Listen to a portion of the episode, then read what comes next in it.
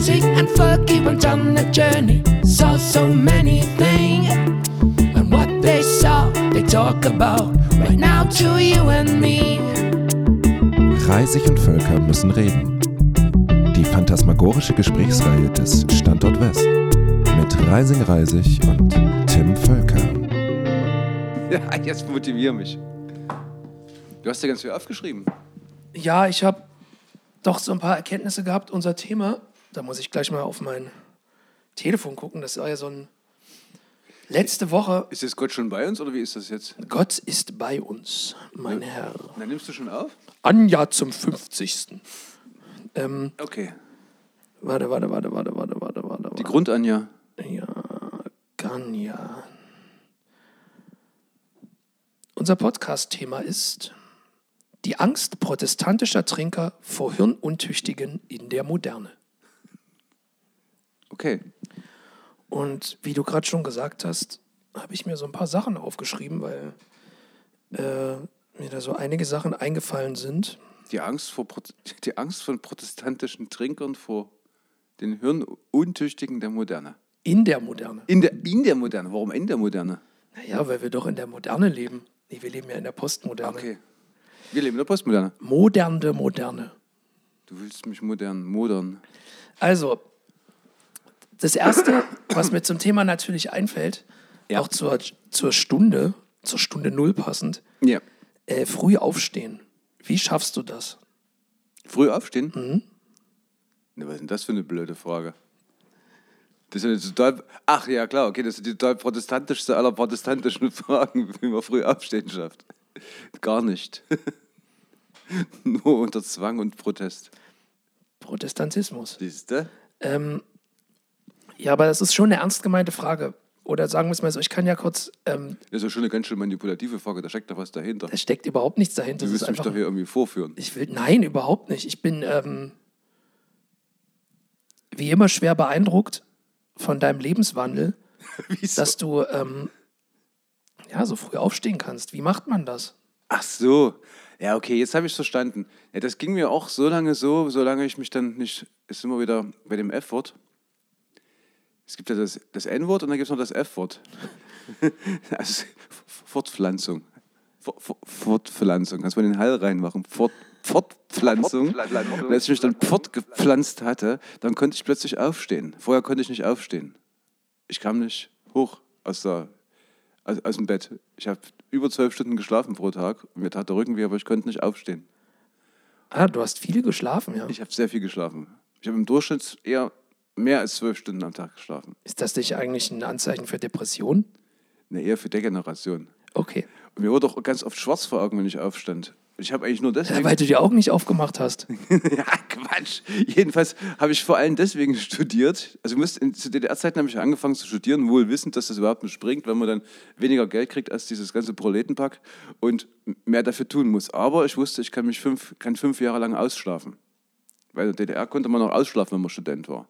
Deswegen war ja du Student auch ein Schimpfwort. Also habe ich, ich habe deswegen studiert, um auszuschlafen. Und als dann das Kind auf die Welt kam und nachts brüllte, schnippte ich immer so aus dem Bett hoch und habe mich an der Mutter vorbei zu dem Kind gehechtet, um zu gucken, ob das Kind noch lebt. Und seitdem kann ich irgendwie aufstehen, seitdem höre ich einen Wecker. Beeindruckend. Frage beantwortet? Ja, Das heißt, du musst dich bloß fortpflanzen und dann kannst du aufstehen. ja ich habe es heute auch geschafft, um 8 Dich Uhr, fortzupflanzen? 8 Uhr 2 aufzustehen. Tim, du gehst um das, auf das Fortpflanzungsding irgendwie gar nicht ein. Das perlt einfach an dir ab. Also ich habe wirklich zu kämpfen damit, früh aufzustehen.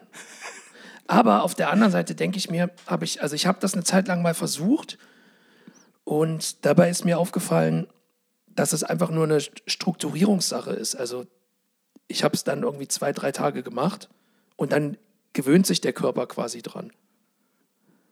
Ja, wie gesagt, mich beeindruckt das. Also du, hat, du hattest ja, also wir haben uns schon öfters so früh morgens getroffen und für dich schien das nichts Besonderes. Also Aber guck mal, ich war ja auch, ich habe dich ja auch damals beschützt vor den Imperialisten, dass du in Ruhe auf die Welt kommen konntest. Und da war ja immer früh um sechs wecken und 6.05 Uhr raustreten zum 3000 Meter Lauf. 3000 Da lernt man sowas. Weißt du, so, gerade so im Winter, im November oder im Dezember, wenn man so über leicht gefrorenen Boden wippend, wippend in seinem, in seinem Trainingsanzug dahin gleitet. Auf der anderen Seite macht wahrscheinlich sowas dann auch einfach viele Sachen, die, die du jetzt als Problem ansehen würdest, einfach irrelevant, weil da geht es nur darum, wach zu bleiben und nicht auszugleiten beim wippenden 3000 Meter Lauf. Ja, ja. Und du weißt ja, als wir dann später erfuhren, nach 1989, dass die Imperialisten meistens ausgeschlafen haben und auch kaum in ihrer Kaserne waren, weil sie irgendwie alle bekifft und besoffen waren, haben wir uns natürlich gefragt, warum wir uns überhaupt so angestrengt haben.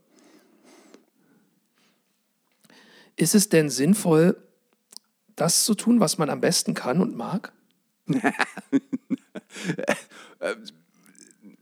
Das ist doch jetzt auch schon wieder so eine Glatteisnummer. Das ist überhaupt keine Glatteisnummer. Das Ja, ist eine ganz doch normale mal. Frage. Es geht ja um Protestantismus. Ne, genau, du hast ja zwei Sachen in einem Satz untergebracht.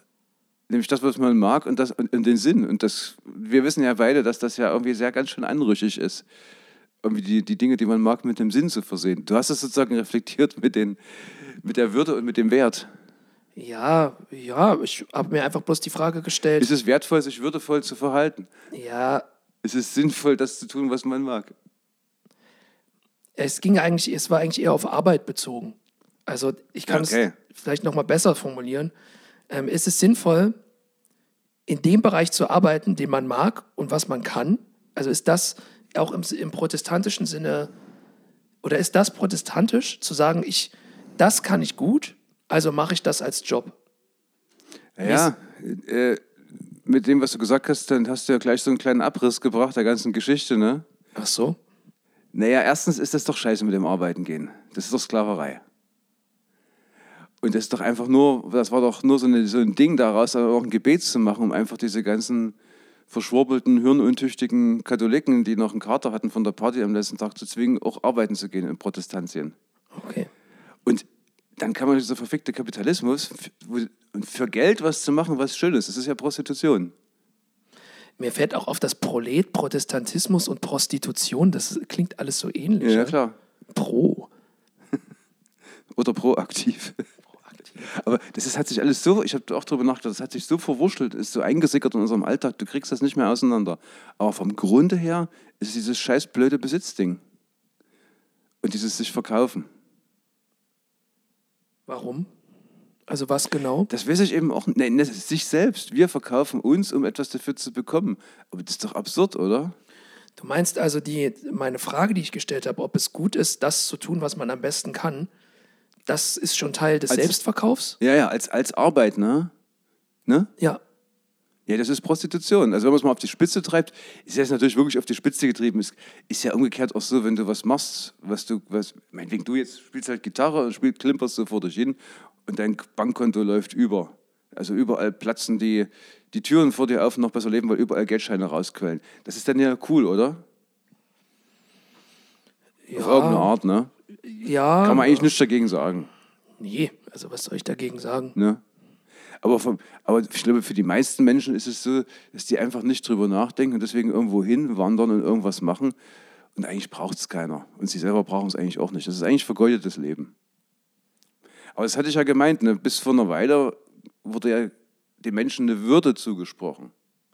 Und ich weiß noch, dass als ich Jugendlicher war, das habe ich glaube ich immer mal in diesem Rahmen so erzählt, da durfte ich dann in die Kneipe gehen mit 15, 16, war ganz stolz und saß da so rum. Und dann kamen Männer zur Tür rein, um, die saßen da schon seit Mittag, wurde mir mitgeteilt. Die saßen da schon und tranken halt schweigend sieben, acht Bier. Und dann gingen die leicht schwankend kurz vorm Abendbrot nach Hause. Nicht wippend, sondern schwankend. Genau. Und die quatschte Kinder von der Seite an, die hatten eine Würde. Das waren Alkoholiker, die sich in Würde zu Tode tranken. Das gibt es alles nicht mehr. Jetzt geht es um den Wert. Du musst doch arbeiten und du musst doch das machen. Und das ist eigentlich eine schöne Sache mit dem Wert, aber am Ende ist es nur eine Umsetzung von diesem Kapitalismusquatsch auf den Menschen. Und der Mensch hat aber keinen Wert. Weil, Sondern eine Würde. ja, und das hat, das klingt jetzt ein bisschen spitz, finde ich, aber in dem Moment, wo man den Menschen in Wert angefangen hat zuzumessen, hat man auch wertlose Menschen erfunden. Und da wurde dann sozusagen eine ethische Grenze überschritten, die musste automatisch in den Faschismus münden. Und jetzt haben wir ja das Problem jetzt auch wieder, ich hasse diese Scheißdiskussion, sozial schwache, bildungsferne Schichten. Das sind Menschen, verdammt nochmal. Es sind keine sozial fernen oder Schichten oder bildungsfernen. Das ist doch alles Quatsch. Das ist doch alles nach wie vor äh, ungewollter, latenter Faschismus. Also ich unterstelle jetzt den Leuten nicht, dass das Nazis sind. Ich verstehe, was du meinst, ja. Weißt du, was mein Lieblingsbeispiel ist aktuell? Dass jetzt alle rummosern, dass diese, dass diese Impfstofffirma für den, für, den, für den Virus zu viel Geld für, das, für den Virus, äh, für den Impfstoff haben wollte. Und das, da sind sie jetzt ganz stolz, die EU, dass sie die von Fuffi auf 17 Euro runtergehandelt haben. Aber überleg mal andersrum. Du sitzt jetzt auf irgendeinem Amt und hast es jetzt in der Hand, für deine Leute in deiner Horde etwas zu kaufen, was denen das Leben rettet. Und dann kommt da jemand mit dem Lebensrettungsverkaufsladen und sagt, nee, das ist mir zu teuer, das nehme ich nicht. Das heißt ja, du willst deiner Horde nicht das Leben retten. Überleg mal, was dahinter steckt. Das heißt, wir sind der EU keine 50 Euro wert. 17 Euro sind wir wert. Ist der GEZ-Beitrag, war mal der GEZ-Beitrag. Aber überleg dir das mal, was dahinter steckt. Das ist doch, das ist doch Wahnsinn. Was, also ich jetzt, müssen wir jetzt alle sterben, weil wir. Also, das heißt, ich bin 17 Euro wert. Ja, wenn du mal unsere israelischen Freunde nimmst, die ja Kummer gewöhnt sind, ne? ich weiß auch nicht, wie ich immer drauf komme bei Faschismus auf Israel, die sind ja nur die, die haben über die Hälfte ihres Landes jetzt durchgeimpft und impfen freulich weiter und können auch schon wieder machen, was sie wollen. Und die haben nicht nach dem Geld geguckt, sondern den war, da habe ich mir überlegt, das sind ja ungefähr 10 Millionen Leute und die stehen ja unter einem enormen Druck seit, seit ich glaube, das war schon vor der Zeitrechnung, dass die aus ihrem Tempel rausgeflogen sind, diese Diaspora. Das heißt, zwei, über 2000 Jahre Verfolgung. Was haben sie daraus gelernt? Dass sie eben nicht aufs Geld gucken, weil wenn sie aufs Geld geguckt hätten, wären sie alle schon tot. Aber das sind auch weniger. Das habe ich. 10 Millionen Leute. Das sind, also 50 mal 10 Millionen ist weniger teuer als 50 mal 80 Millionen zum Beispiel. Ja, Nur mal aber- so als, ja, aber die als denken, gar nicht, die denken gar nicht in diesen Kategorien. Dort ist nämlich, ja gut, jetzt habe ich mir selber ein bisschen ins Knie geschossen, wenn ich jetzt sagen würde, dort ist der Mensch wertvoller. Aber wahrscheinlich ist es gar nicht so. Nein, sie denken einfach nicht weiter drüber nach. Du hast das schon, du hast das schon richtig gesagt gerade. Das nehm- wird einfach gemacht. Die, die nehmen sich irgendwie ernst. Und ich denke, wenn man anfängt, sich ernst zu nehmen, das heißt, natürlich leben wir im Kapitalismus und natürlich geht es um Werte, das verstehe ich. Aber wahrscheinlich kann man sich dann schon wieder so ernst nehmen und so wertvoll finden, dass es dann schon wieder unsinnig wird, über den Wert nachzudenken. Ist, ja, Ja, ist ja wie so ein Bitcoin, der ist ja irgendwie auch unsinnig wertvoll, so ein einzelner Bitcoin. die Frage bleibt sozusagen offen, ob es gut ist, das als Arbeit zu tun, was man gut kann und mag. Wobei mir auffällt, es gibt auch noch einen Unterschied zwischen ich kann etwas und ich mag etwas. Ja, ja. Also nur weil ich was gut kann, heißt es noch lange nicht, dass ich das mag. ja. Ich denke, es bleibt offen, ist ein guter Spruch. Aber vielleicht ist dann, das wäre dann nämlich meine nächste Frage gewesen, vielleicht ist genau das auch ein Charakterzug des Protestantismus, dass auch wenn man etwas nicht mag, ist trotzdem macht, Macht. also darin arbeitet, weil man es gut kann. Nee, der? Witz, der Witz ist ja, dass man eben halt nicht, das, nicht nur das Tun mag, sondern das Machen mag. Ah ja. Weil, weil das Machen und das Tun, also Tun und Machen, ja, du weißt schon, was ich meine. Also, das heißt, es geht gar nicht darum, ob ich, ob ich das gerne mache, was ich mache, sondern das Machen an sich ist ja schon ein Gebet. Es geht also nicht darum, ob ich gerne bete, es geht nur darum, ob ich bete. Und muss man als guter Arzt gerne arbeiten? Also beten? Ha, das ist ja meine Frage. Nee. Das ist, das ist zu diesseitig. Als ich studiert habe, gab's, war nur höchstens jeder 25. oder 22. Student, Studentin aus einer Nicht-Ärztefamilie. Das heißt, es ist keine Arbeit. Und ich habe dir schon mal erzählt, zwölf Jahre Schule, sechs Jahre Studium, zwischendurch noch anderthalb Jahre oder drei Jahre Wehrdienst, Krankenpflege für 800 Dinger, nennen wir sie mal DDR-Coins und Maurer, zehn Jahre Schule, drei Jahre Lehre, 1000 DDR-Coins. Nicht für Geld.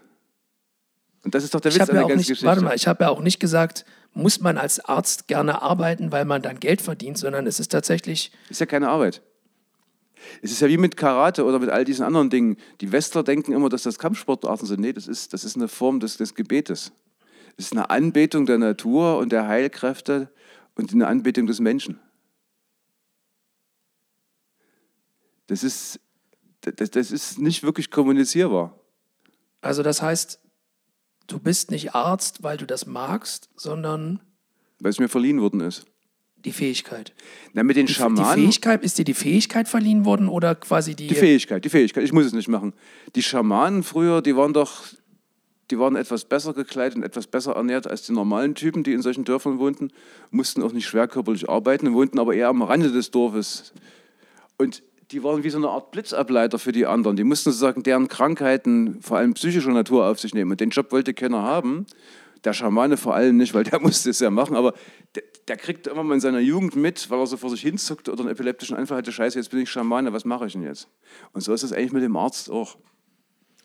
Und ist, findest du, dass das ein, äh, ein protestantischer Gedanke ist oder eine protestantische Haltung?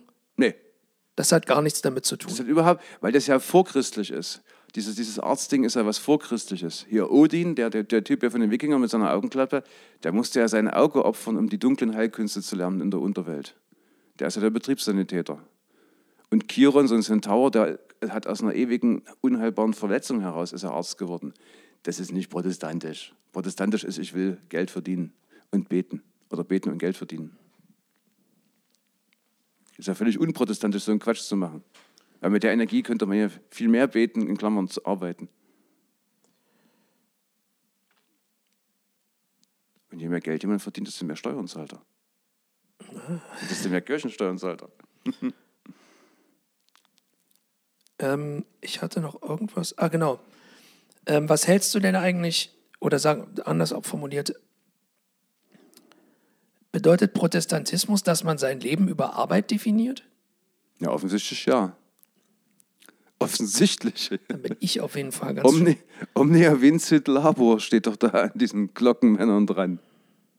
Die Arbeit siegt alles. Besiegt alles. krass. Das ist krass, oder? Weißt du, was mir dazu gerade einfällt? Nee, erz- erzähl erst mal bitte, was du gerade sagen Ja, es ist einfach gruselig, es ist einfach total gruselig, diese kulturelle Kontinuität zu sehen. Und das war ja das Narrativ des DDR-Geschichtsunterrichtes, dass die, das Dritte Reich keine singuläre Erscheinung war, sondern die logische Schlussfolgerung aus dem Ganzen. Das heißt, wir sind jetzt sozusagen, und damit hat es ja nicht geendet. Es ist ja nicht so, dass bloß weil Hitler irgendwie sich auf dem Klo erschossen hat oder was immer der da gemacht hat, dass das jetzt vorbei ist. Nee, es ist halt das Ärgerliche daran, dass aus einer Sicht der DDR-Historiker das ist einfach nur eine Etappe gewesen. Es geht genauso weiter. Es äh, Das ist ja beängstigend. ähm, Patrice Liebheb, den du auch kennst, der hat mir dazu eine sehr interessante Dokumentation empfohlen. Die heißt Die Nazis, die Arbeit und das Geld. Ja. Die war sehr spannend. Ich kann es leider gerade nicht so ganz zusammenfassen, aber da geht es auch quasi um die Verknüpfung der Industrie mit den Nazis, mit äh, so einer Art von Währung, die sie eingeführt haben und so Schuldscheine und auch Überlegungen, warum die Nazis dann den Krieg angefangen haben, obwohl die Rüstungsindustrie noch gar nicht so weit war. Das ist auf jeden Fall sehr interessant gewesen, weil es die, die, die, das Dritte Reich aus so einer wirtschaftlichen Sicht nochmal betrachtet. Das Gruselige ist, dass das wirklich leider Gottes schon 1800 ein Äppelstückchen anfing oder 1800 und eine logische Fortführung ist. Und jetzt kann man sich ja mal fragen, oh Gott, was kommt denn jetzt dann danach? Bevor du mir erklärst, was ein protestantischer Trinker ist, wollte ich dich noch etwas anderes, eine letzte Frage auf meinem Zettel äh, dir stellen. Und zwar, denkst du, dass die Kartoffel eine treibende Kraft für den Arbeitsethos ist? Na klar. Na, Also war, natürlich. war quasi die Kartoffel wichtig für die Entstehung Ach des so, Prote- ach so, Protestantismus du meinst, und der dachte- Arbeits, des Arbeitsethos? Ach, ich dachte, ich dachte du, du meinst es eher die, die, ich dachte, du meinst es eher die, die, die weißen Eingeborenen. Das ist doch irgendwie so der neue Begriff für weiße Eingeborene. Ja, ich meine Kartoffeln. aber tatsächlich die Kartoffel. das habe kleine nämlich, braune Ding in der Erde. ich hab nämlich gestern Kartoffeln gekocht Ach so. und da habe ich darüber nachgedacht, ob die Kartoffel auch Teil davon ist, dass sozusagen Leistung gebracht werden Ja, konnte. klar. Wahrscheinlich schon. Das ist doch der Mythos, dass da, dass dann Kolumbus und die ganzen Leute diese Kartoffel hierher brachten, dass dann, die hat ja viel, nicht bloß viel Stärke, in Klammern Zucker, sondern eben halt auch viel Vitamin C. Und das ist ja der Mythos, dass nur dadurch erst überhaupt das Preußen, die sandigen Böden Preußens doch irgendwas, irgendwas Nutze waren, außer für, für Tesla-Fabriken. Ähm, okay, kommen wir endlich zu dem Punkt, der Interessant ist an, dem ganzen Unter an der ganzen Unterhaltung. auch Ausgangspunkt für, das, für den Titel dieser Ausgabe war. Ja. Ich glaube, es ist Ausgabe 28. Sicher? Zähl lieber nochmal nach. Ich, ähm, nee, es weiß ich glaube schon, dass es Ausgabe 28 ist. Also, Okay. ähm, die Angst protestantischer Trinker vor den Hirnuntüchtigen in der Moderne.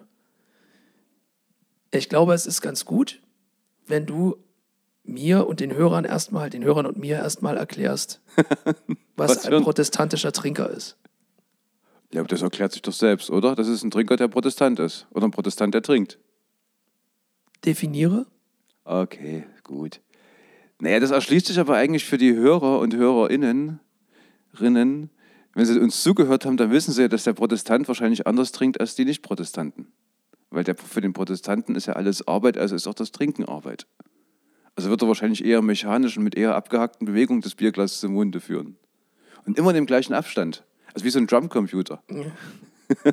der, also der Protestant ist der Drumcomputer unter den Trinkern. Und äh, worin unterscheidet sich das, ähm, das Katerverhalten des Protestanten, des protestantischen Trinkers? Der Protestant hat keinen Kater. Er geht arbeiten. Der Kater wird weggearbeitet. Ähm, und die Hirnuntüchtigen? Ja, die müssen ja zivilisiert werden. Also die Hirnuntüchtigen, die kommen ins Heim und werden diszipliniert und werden zu Hirntüchtigen gemacht. Also es gibt ja vernünftige Hirnuntüchtige und unvernünftige Hirnuntüchtige. Definiere. Ja, der vernünftige Hirnuntüchtige ist der, der sagt, okay, ich bin hirnuntüchtig, aber ich gehe trotzdem arbeiten. Und der unvernünftige Hirnuntüchtige, das ist ja der, der dann trotzdem nicht arbeiten gehen will. Und der muss dann ins geschlossene Heim. Und warum haben die protestantischen Trinker Angst vor denen? Das sagst ja du. Hä? Wieso? Warum? Man, das ist doch jetzt, das hast du doch nur behauptet. Also wir haben jetzt ja gerade keinen protestantischen Trinker zur Verfügung. Ich habe da auch noch nicht recherchiert. Man müsste ja auch statistisch gucken, wenn ein protestantischer Trinker Angst vor Hirnuntüchtigen hat, das sagt ja noch nichts. Du brauchst ja tausend. Du brauchst ja tausend protestantische Trinker, von denen mindestens 50 Prozent Angst haben vor äh, Hirnuntüchtigen. Erst dann ist die Statistik erhaltbar. Aber wir gehen jetzt mal davon aus. Also wir fragen uns, warum könnten, konjunktiv, warum könnten protestantische Trinker Angst vor Hirnuntüchtigen haben? Hirnuntüchtige sind aber nicht Behinderte, oder? Das sagen die Protestanten. Der Hirnuntüchtige selber würde sich ja nie als hirnuntüchtig bezeichnen. Ich denke, der Hirnuntüchtige ist wie so eine Art Riss in der Matrix, der dem protestantischen Trinker zeigt, dass das diesseits einfach brülllangweilig ist. In unserem Vorgespräch hattest du, glaube ich, aber auch dich und mich als Hirnuntüchtige bezeichnet. Das wollten wir doch aber nicht weitererzählen. Weil ich finde mich ja. Ach so, das könnte sein. Ich halte mich ja nicht für hirnuntüchtig, was ja ein Zeichen sein könnte, dass ich hirnuntüchtig bin. Ich finde übrigens diese Bezeichnung hirnuntüchtig so schön. Ist auch wieder protestantisch Tüchtigkeit, ne? Ja, ja, na klar. Meinst du, dass wir hirnuntüchtig sind? Ich meine, bei dir denke ich ja, dass du immer noch auf diesem LSD-Trip bist, aber wo bin ich denn dann?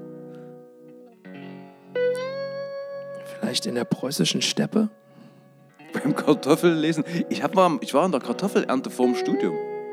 Da habe ich auf so einem, das war wie so ein großes Metallmaul, was so durch die Erde gezerrt wurde von so einem großen Traktor. Und dann zerrte das sozusagen, dieses Metallmaul wurde so reingezerrt in die Erde und dann zerrte das so hin, in hinter sich entstand so ein Schwall Erde, der da so rumlag. Und da wurden dann die Kartoffeln rausgelesen. Von Hand.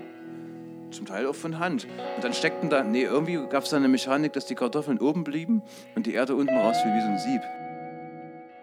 Und dann gibt es ja da ganz viele Findlinge durch die Eiszeit. Hier, Ice Age gibt es ja diesen Film. Und da, da steckten dann plötzlich immer so riesige Dinger, riesige Kieselsteine da drin. Findlinge, da musste ich immer mit der Brechstange versuchen rauszubrechen. Aus der, aus, dem, aus der Maschine. Aus diesem Maul da, ja. In welch, wieso hast du das gemacht? Das gehörte einfach dazu, dass man vor dem Studium, um seine Verbundenheit zur Arbeiterklasse zu zeigen, und zur Bauernschaft als kommende Int- Intellektuelle zur Ernte fuhr. Da war ich dann in Fried, Friedberg, oder wie das heißt, da in Mecklenburg-Vorpommern. Dieses Friedberg zeichnet sich dadurch aus durch eine Horde äußerst militanter Nazis, die mich damals verkloppt haben. Aber ich hatte dann zu meinem Schutz mehrere Soldaten der Roten Armee, die dann ein bisschen auf mich aufgepasst haben, dass ich dann nicht nochmal verkloppt werde. Aber ich hatte damals so hippiesk lange Haare und konnte es mir nicht, nicht verkneifen, irgendeinen so blöden Skinhead da in der, in der Dorfkneipe dumm anzugrinsen. Und wutsch hatte ich eine hängen und da waren sie hinter mir her. Aber die sind dann dazu übergegangen, also merkten, dass es keinen Spaß macht, mich zu verkloppen, sich bei den anderen Partys gegenseitig mit Ketten zu verkloppen, mit den Ketten, wo die Pflüge an die, an die, an die Traktoren angehangen werden. Friedberg, sicherlich eine Reise wert.